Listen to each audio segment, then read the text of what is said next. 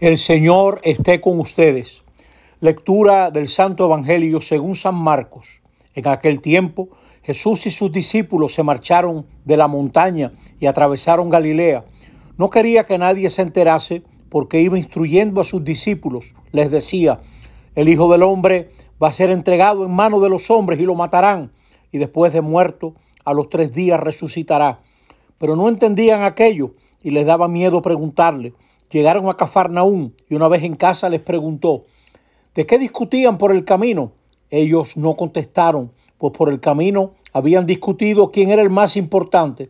Jesús se sentó, llamó a los doce y les dijo, quien quiera ser el, el primero, que sea el último de todos y el servidor de todos. Y acercando a un niño, lo puso en medio de ellos, lo abrazó y les dijo, el que acoge a un niño como este en mi nombre, me acoge a mí y el que me acoge a mí, no me acoge a mí, sino el que me ha enviado. Palabra del Señor.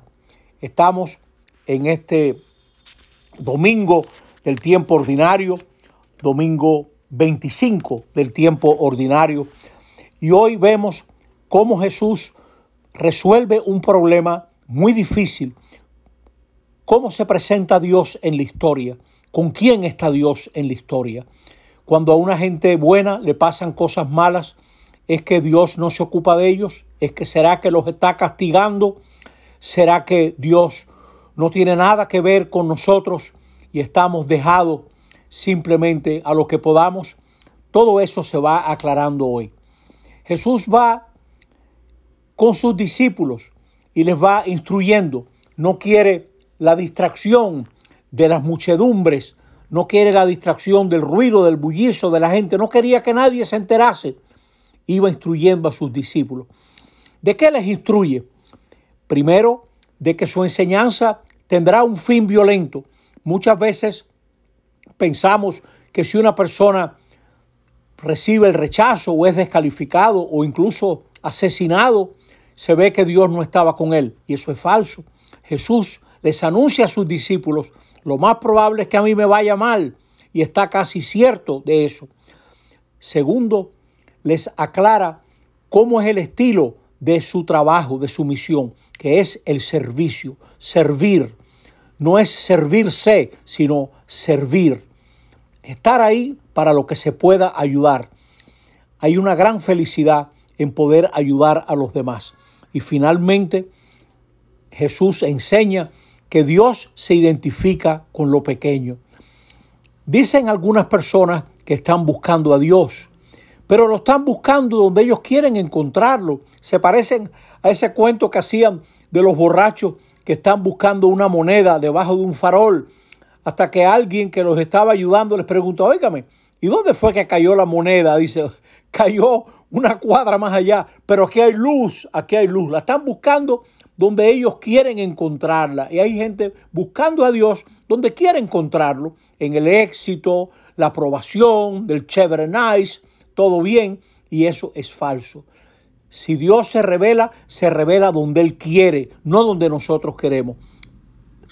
Dios es majestad, Dios es diferente. Padre nuestro que estás en el cielo.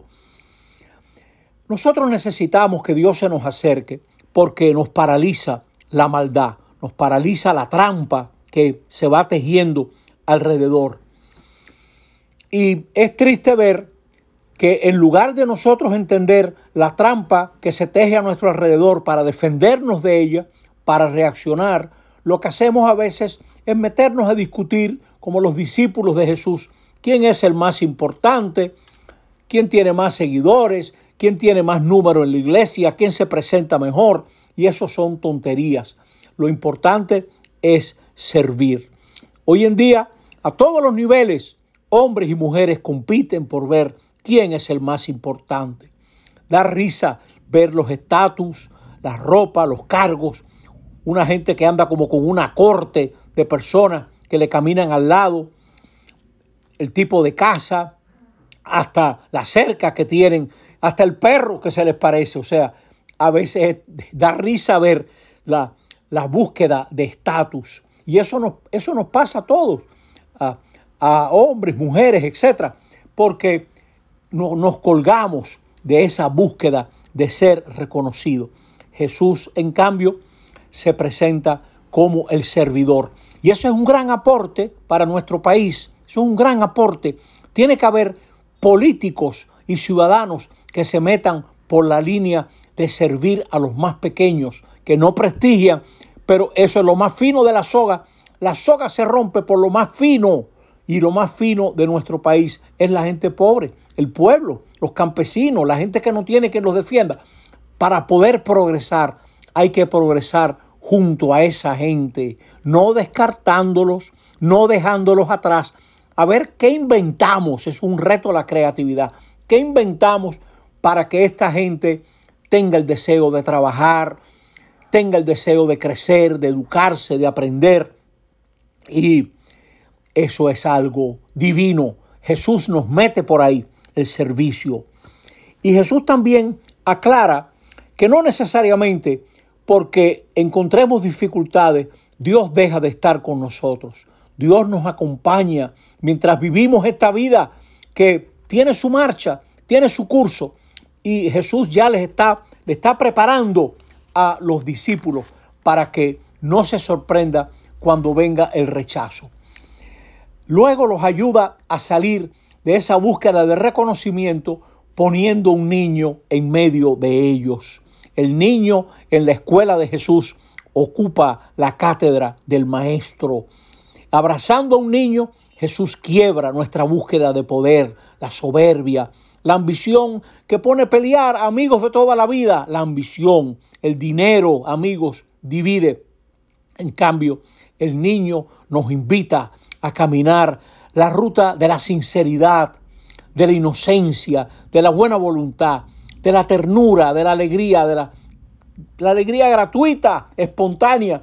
En el 2015 pasó una cosa verdaderamente increíble. En la frontera de Ceuta, una muchacha árabe llevaba una maleta pesada y el oficial de aduana como que dijo, aquí hay algo raro. Y abrió la maleta y le ha salido un niño precioso como de siete años y le dice, buenos días, yo soy Abu, le dijo al oficial de aduana. El hombre no sabía qué hacer con ese niño tan simpático. Buenos días, yo soy Abu. El niño nos desarma y Jesús dice, hay que hacerse como niños. Hay que hacerse como niños. Y hay que acoger, hay que acoger el niño. Nosotros tenemos que dedicarle mucho tiempo. Los partidos políticos eh, se estructuran y se organizan a ver cómo ganan las elecciones y van barrio por barrio y distrito por distrito. Haría falta que las fuerzas políticas del país pensasen cómo vamos a, lograr que nuestras niñas y niños avancen y progresen más. Programas para ellos, estrategias para, para los niños y niñas. Y eso es capacitar el país.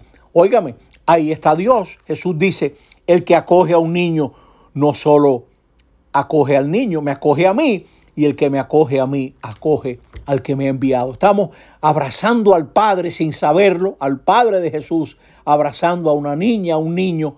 Estamos más cerca de Dios que la gente que viaja a Tierra Santa. No se engañen, por ahí es que va la cosa. Y es así es el Dios de nosotros, que se nos revela en la sonrisa de, una niña, de un niño, y nos pone a soñar y nos pone a pensar y a dejar atrás esas luchas tontas que no dejan nada, eso, esas ambiciones necias de quién es el más importante. Sigamos a Jesús, que va enfrentando su vida y aclarando ese tema que se plantea en la primera lectura, que dice, acechemos al justo si el justo es hijo de Dios, Dios lo auxiliará, dice.